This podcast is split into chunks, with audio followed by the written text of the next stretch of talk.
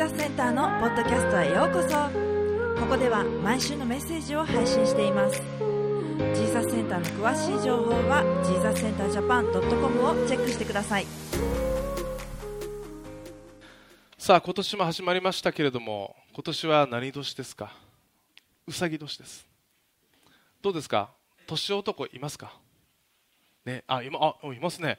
あなんだ僕の僕のお父さんたちだ。年男ですね。厄年の方いますか？んですか？ああでもね安心してください。聖書に厄年ありませんから。ね。毎年が祝福の年です。ね。大丈夫です。安心してください。ね、あのまたね、まあ、こう新年始まるとね大体こう登山する人っているんですよね。僕の知り合いでも何人かいました、ね、どっかの山に登ってご来光を見るなんてね初日の出を見るなんてありましたけれどもね。あのある正月の話なんですけれどもうさぎ年にちなんだうさぎの話です。ある正月に、えー、10匹のうさぎがこう言いました。あの山に登って頂上まで行かないかそう言ったんです。お正月めでたいね。いいね。そう言って山に登っていたんです。でも実はその山は登れば登るほど険しい山だったんです、えー、案の定道がだんだん険しくなってきました。急な坂。道じゃない道。それをずっと登っていたんです。10匹はだんだんだんだん疲れてきました。そこに馬が通りかかったんです。馬はこう言ったんです。おいお前たちどこに行くんだ。うん実は頂上に行くんです。でも疲れてきました。ああ。やめた方がいい。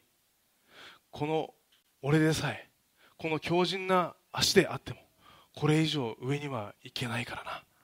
こう言ったんですね。そうですか。そう言って10匹のうち5匹は下山してしまいました。でも5匹はまた登っていったんです。一生懸命登っていきました。でも確かにすごく道が険しくなってきました。上に登っていくと今度ヤギがいます。ヤギはこう言いました。お前たちどこに行くんだ？実は頂上まで行くんです。いややめた方がいい。これから先は岩場だ。崖でも岩場でも登れる。俺でさえもここから上は行かないんだ。こう言ったんですね。そうですか。そう言って5匹のうち4匹は下山してしまったんです。でも1匹だけはそのまま上に登っていきました、えー、下山した9匹が下で残りの1匹を待ってたんです。大丈夫かな？そうすると遠くの方に1匹が下山してくるのが見えました。もう辛そうです。もう今にも倒れそうでした。本当に上まで行ったんだ。すごいね。そう言って帰って、えー、周りがねこう言ったんですね。でこう目の前まで帰ってきたんです。その1匹がね。よくやったね。そうすると何？って言うんです。ね。で周りの動物も集まってきたんです。もちろん、えー、登場中にいた馬もヤギも周りの動物が集まってきてその1匹にこう言ったんです。頂上まで行くなんてすごいね。って言ったんです。そしたらね何？何？って言うんです。そのうさぎはねずっと高齢のうさぎでした。横でその奥さんうさぎが言ったんですああじいちゃん補聴器忘れたわ つまりねやめとけって声が聞こえなかったからです。だからね頂上まで行くことができたっていう話ですよね。まあ、周りの、ね、声に振り回されず、まあ、振り回されなかったからこそ頂上まで行くことができたという話ですね、まあ、信念だけに信念は持っておいた方がいいっていう話ですよ、ね、パチパチパチパチ。あのー、つまりねこの話は周りに流されてね私たちを臆病になる必要はない、ね、しっかり信念を持って私たちは歩んでいくべきだということですよね。でも皆さん信念を持ちすぎてもダメです。こだわりがありすぎても私たちはどこかでつまずいてしまう時もあるんです。じゃあ臆病に臆病の反対って何でしょうね。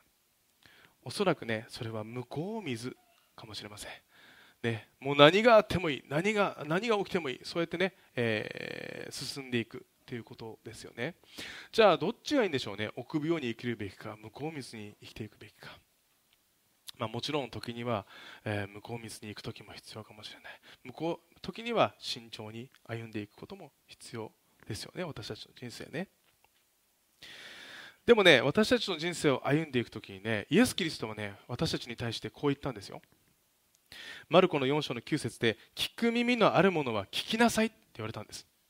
つまりね自分で信念を持つのも必要だ。慎重になるのも必要だ。でも私たちは一番大切にしなければいけないのは聞く耳を持つことだって書いてあるんです。これは誰の声を聞くのか。これは自分じゃなくて私たちの作者である神様の声です。詩篇の119編の105節ではこう言っています。あなたの御言葉は私の足の灯火私の道の光ですって書いてあるんですね。私たちの神様の言葉はどんな時にも私たちの足元を照らしてくれる。だから私たちは神様の声をいつも聞くべきだ、ね、私たちが暗い、ね、人生を歩んでいく、ね、目の前が真っ暗だ。そんな時にも私たちの神様の声がその私たちの足元を照らしてくれるから。こう言ったんですね。またね神の言葉についてこういう言葉がありますね。119編の103節、え、あなたの御言葉はああなたの御言葉は私の上顎になんと甘いことでしょう。蜜よりも私の口に甘いのですって書いてあるんですね。どうですか？神様の言葉を読んでうわ甘いなって感じたことあります？ね。えー、私たちの神様はねそのぐらい私たちの人生を祝福する一言一言なんです。だからこそね私たちはね神様の声を聞くべきです。その時にね祝福で甘い甘い人生に変えられていくんですね、えー、さてこの詩篇の今日の詩篇の、ね、作者はダビデです。このダビデはいつもこの神様の声を甘い甘い声を聞く人でした、えー、ダビデはイスラエル王国の2代目の王様です、ね、このイスラエルの当時の,、まあ、あのまだ初代の方のこの王様は世襲制じゃないんです。え王の息子だから王になったわけじゃないんです。初代はサウルという全く別の人です。でもダビデはダビデのこの人間性そして謙遜さ神に対する従順さのゆえに神様によって選ばれた2代目の王様です。そんなダビデの人生にも試練や困難はたびたび訪れたんですね。特に今日の箇所を見るとダビデは神に叫ぶような祈りを捧げて助けを求めている、えー、います。2節で私に耳を傾け私早く私を救ってください。私の力の岩となり強い砦となってください。私を救ってください。3節4節でもね私をどうか、えー、引き出してください。導いてください。こういうふうに祈っているわけです。えこの時はですね実はダビデが王様になる前にこのサウルに仕えていました。サウルに使う、えまあ、要はリーダー的な、え兵隊だったわけですよね、えその時の出来事です。もちろんこの詩篇を見ている時に、え、このねダビデがどういう人生を送って辛い時があったのかそれを見てきましたけれどもこのサウルに命を狙われるという時期があったんですね。これはダビデがこの率いる、イスラエルの軍隊ですよねもちろんそのトップにはサウルが王様がいますサウルはダビデ、あそこに行け、戦ってこい、分かりましたと言ってそこに行きます。そうすると勝利を収めるんです。サウルがダビデ、今度はあっちだ、分かりました、勝利を収めます。ダビデ、今度はこっちだ、はい、分かりました、どこに行ってもダビデは勝利を収めたんです。すると、その称賛はサウル王ではなくてダビデに集まってしまったんです。ダビデは素晴らしい人物だ。ね、そして彼を称賛する人が増えたんですね。それを見たサウルが面白くなかったんです。なんで俺じゃなくてダビデに注目が集まるんだ？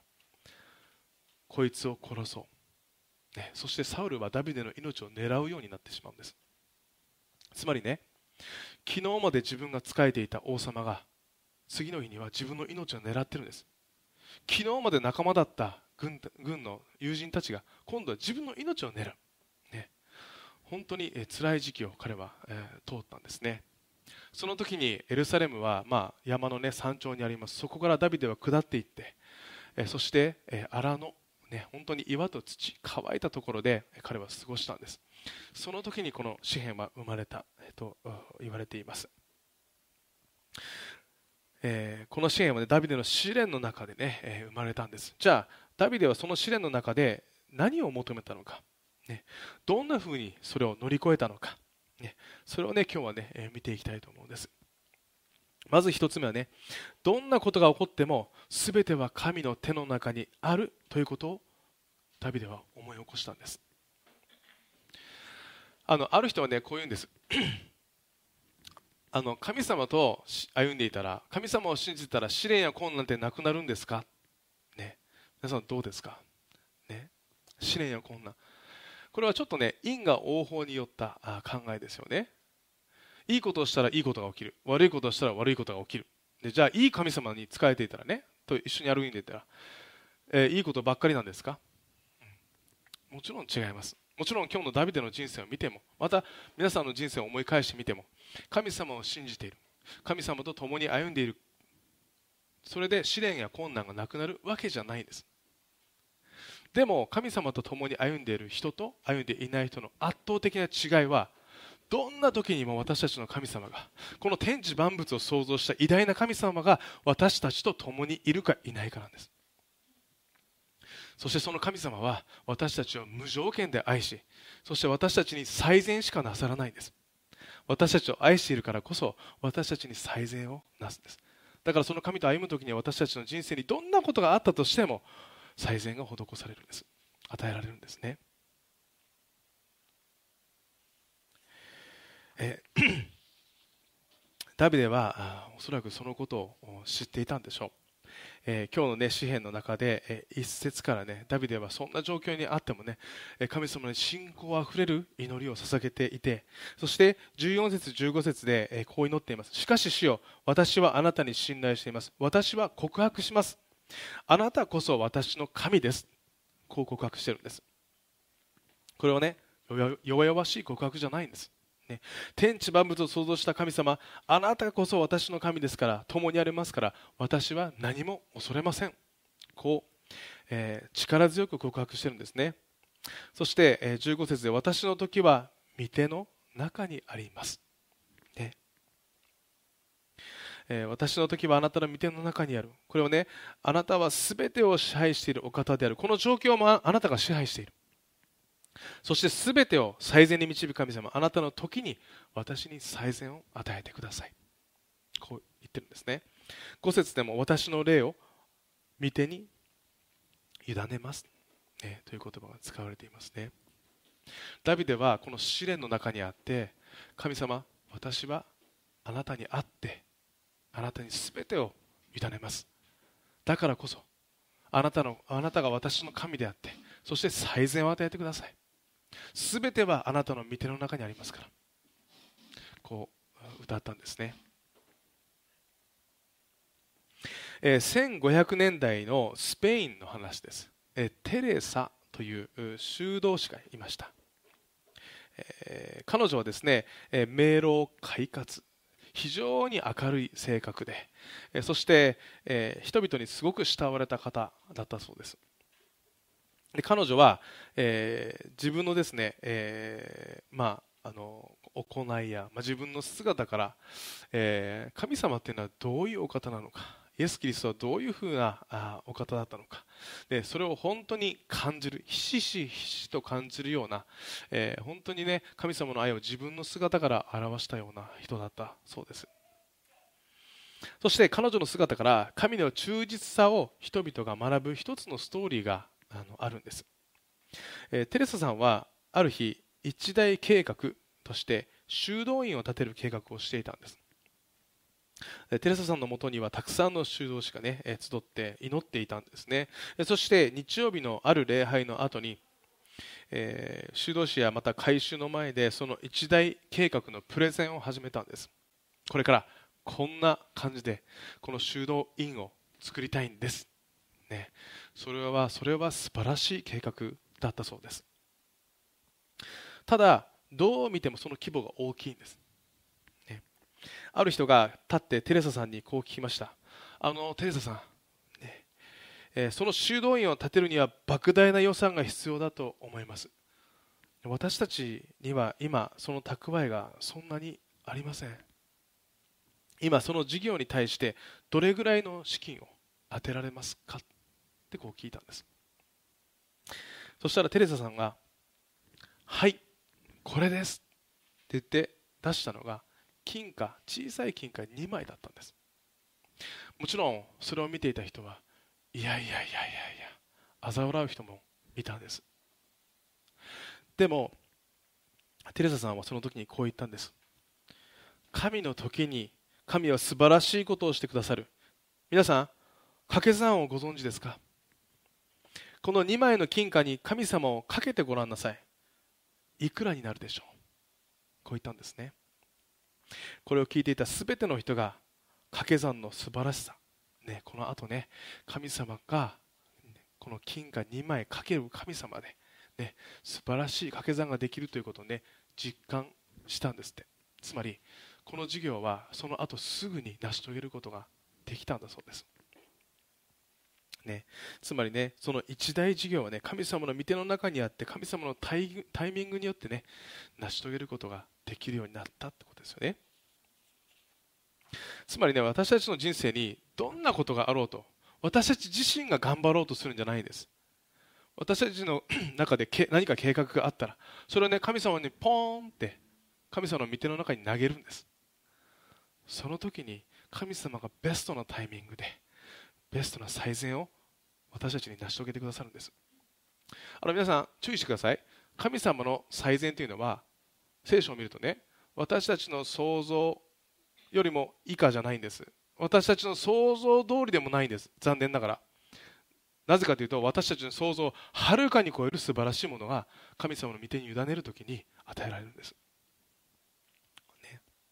だからこそ私たちの目の前にどんなことが立ちはだかろうとね私たちは神様の御手の中にそれを委ねるべきです。イザヤの41章の10節で恐れるな私はあなたと共にいるたじろぐな私があなたの神だからこう言ってるんです。つまりねどんなことがあっても私はできないと思わないんです。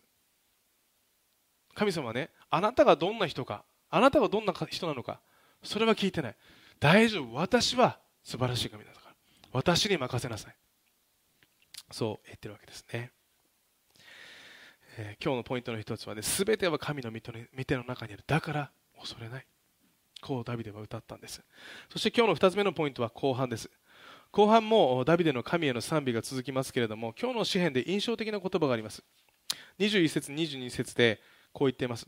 褒むべきかな主主は包囲された町の中で私に苦しい恵みを施されました。私は慌てていました。私はあなたの目の前から立たれたのだ。としかしあなたは私の願いの声を聞かれました。私があなたに叫び求めた時にこのね作者のダビデは、えー、ある状況でああもうだめだ。もう敵に包囲された。もう私はだめだ。そう思ったんです。でもそこから奇跡的に救い出されたんです。その時になんでだろう。こう思ったのかもしれませんね。そして思ってみれば私は神に救ってください。神をどうか守ってください。こう祈ったんだ、ね、神はあの祈りも私の祈りを覚えててくださったんだ。ね。なんと誠実な方だろう。ねこういうふうに歌ったわけですよね。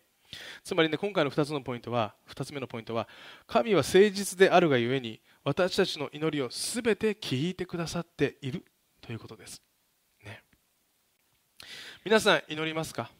去年どんなこと祈ってましたか？去年祈ったことそれ全部覚えてます？じゃあ去年の、えー、年の初め何を祈ってましたかね？もちろん私たち忘れちゃうんです。覚えてたらすごいです。でもね神様は忘れないんです。どんなことを私たち祈ってもね。あの皆さんにもね祈りの答えが聞かれたっていうねあの経験あると思います。あの僕もねたくさんありましたけどねあの学生時代にこんなことがありました、えー、アメリカにいた時に僕はあの音楽専攻だったんです、えーまずメジャー先行が主先行ですね。それが歌です。そして副先行があのえあのギターだったんですね。別に専攻は一つでいいんですけど僕どっちも学びたかったんです。だからプライベートレッスンであの週に2回、えー必ずギターと、えー歌で、えー受けさせてもらってたんです。歌って別にあの道具必要ないんです。パッて言ってね。そして、えーボイスレッスンしてそれで帰ってくるんです。でもねギターはね道具がないとダメなんです。だからね 僕いつもルームメイドとかあの周りの人にギター借りてそれでレッスンに出たんです。ね。でね当時ねあのステージにね教会のステージに上がってる人たち、まあ、ギタリストなんてすごいたくさんいたんですよ。あのね、えっと、10人じゃ聞かないぐらいいた。全ての人がねいいギター持ってるんですよ。僕がいたポートランドはねたくさんのねあの木で有名だなあの雨季がねあるんですね。雨季がだいたい夏以降から春に向けてずっと雨季なんです。ね、なので木がすごい育つんです。だからギターのブランドがすごいたくさんあったんですね。だみんなありとあらゆるいいブランドをこう持ってたんですよ。いやいつかギター欲しいなねなんで俺はいつもこうやって人の借りて練習行か行くんだろうななんて思ってたんです。神様どうかギターをください。そう祈ってたんです。でもね正直ねみの、ま、周りが持ってるねギター、ステージで上がってるギター。もうね10万なんてはるかに超えてるんです。20万30万。ね。そんなギターじゃなくていいです、ね、ただ練習できるギターでいいからください、ねそう神様に祈ってたんです。でね当時はねまだ僕がアメリカにいた時は、まあ、もうずいぶん前ですね。10, 10年以上前です。15年ぐらい前かな。もっと前か。なんですけれどもあのインターネットもこんなに発達してなかったんですね。ギリスカイプがあるかどああるかないかぐらいだったんです。だからねコーリングカードってなったんですよ。20ドル30ドルで大体2000、3000円でこうカードを買うんですね。であの公衆電話とか、まあ、どこでもその,、うん、あのいなんか1888から始まるこうその電話電話するんですけどそうするとねあのあなたは20ドル持ってます。なとかね。あなたはあの15ドル残ってます。とかって声が聞こえるんです。それで国番号を押して電話すると電話できるんです。であの携帯に電話するとすぐなくなっちゃうからあの家電に電話したりしてたんですね。であの当時寮に電話ボックスってのがあった僕あの僕が住んでたらねあの寮はねもともと独房だったんですよ。だからねすんごい狭いんですけど電話ボックスもなんか何だったんだろうこの部屋みたいなねちょっとホラーみたいな感じで 電話ボックスだったんですよ。そこに行って電話するんですけどね。で今でも覚えてますね。それでバーッと電話して電話してね家電話したんですで僕あんまり時間考えないで電話するから家に家に、ね、人がいない時あるんです家族はでも大体おばあちゃんいおばあちゃんなんです。あおばあちゃんっつってね。であのさつってうわーってああそうかっつってね。今何やってきたの？って言われたから、うん、今ねレッスンしてきたの。って言っておレッスンね。えー、ギター？って言って、うん、ギターって言って。うんそうだったえしんくんはギター持ってんかい？って言われたんです持ってないよ？って言って。うん欲しくないんかい？って言われて欲しいね。って言って。うん。ちょっと見てきなって言われたんですそれ見に行ったんです。もちろんね一番いいギターはあるんですよ。これは無理だろうと思ってね。こっちのね割と安めのギターをずっとであでなんかちょっとってか待って出まして。ああバジいくらだったよ。うーん。それが一番いいんかいって言われて。いや一番よくはないけど。んで一番いいの見てきなさいって言われて。おおいいんかいと思って。一番いいのを見てきてねいろいろこう弾いてね。まあ高いギターだからいいってわけじゃないんですよ。ギターってね。ギター弾いてる方は多分分かると思いますけど。安めでもなかなかいい音がする。ギターも。高めでもなんかっていうギターが。でちょうどいいのがあった。でなんかその周りでも割と持ってるギター。なかなか高かったんですよ。でおお,、まあ、おっかなびっくりというか、まあ、こうあんとねいくらだってようんそれが一番いいんかいって言われてうん。買っていいなって言われたんですマジかと思って。買いました。ね。ばあちゃんにね感謝しましたけれどもね。でもその後にね神様に感謝しましたね。俺はこのぐらいでいいって神様言ったのに、ね、ばあちゃんを通してこんないいギターをくれたんだ。神様感謝しますって言ってね。ね今でもそのギター使ってます。ね今ちょっとあの修理これから出します。ちょっとねずっと使ってるのでもう20年ぐらい経ちましたかね。はあそうですね。ねその時ねああ神様僕の祈りを覚えてたんだなんてねあの思いました。神様ねどんな祈りも覚えてるんです。あの少し前にね、えー僕ね使っていたこうあのーていうんですかビジネスバッグってあるんですけどね。で何年か前にちょっと新しいバッグ買ったのでそれを置いといたんです。でねあのそれを久しぶりに持ってきてでちょっと整理してたんですね。捨てようかなどうしようかな使えないしなと思ってパーって見たらね封筒があったんですよ。でねその封筒にね見てみたら3000円入ってたんですよ。ええー、と思ってね。これ誰のだろうと思ってね。でもねこのバッグ俺のだと思って。じゃあ俺のだ。と思ってね。ということはね過去の俺が俺今の俺に対してプレゼントかな。ありがとう過去の俺とか言ってね。ね思いました。3000円ちょっともらったんですけどね過去の俺から。でも皆さんね考えてみればねあの祈りが聞こえてる。そして答えられるっていうのはねこの今のバックの話にちょっと似てると思いませんか？ね。神様は僕たちが積んでいるその祈りを必ず聞いてくださってるんです。私たちは忘れてしまうんです。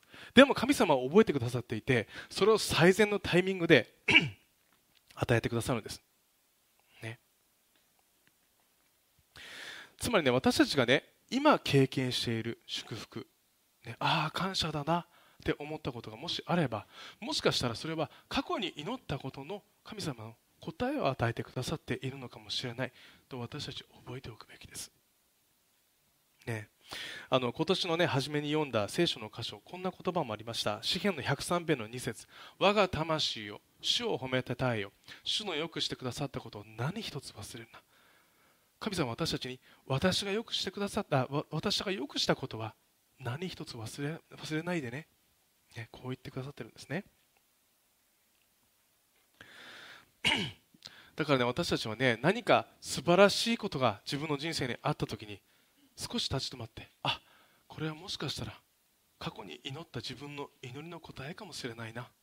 そう思い返すといいこともね、え、いいかもしれないですね。さあ今年もね私たちは祈りを積み上げていきましょう、ね、来年どんな年にしたいですか？今年はどんな年になるでしょう、でもそれはもしかしたら今の私たちの祈りにもかかっていると言えますね。さあ皆さん今年は私たちの最善を知る。そしてこの天地万物をお作りになった神様にさまざまな祈りを積んでいきましょう。いい祈りだけじゃなくていいんです。私たちの自分勝手な祈りでもいいんです、ね、神様どうか祝福してください、ね、でも呪いはダメですよ、ね、神様ね。私たちの祈り、ね、神様に求める祈りをね私、えー、聞いてくださるからです。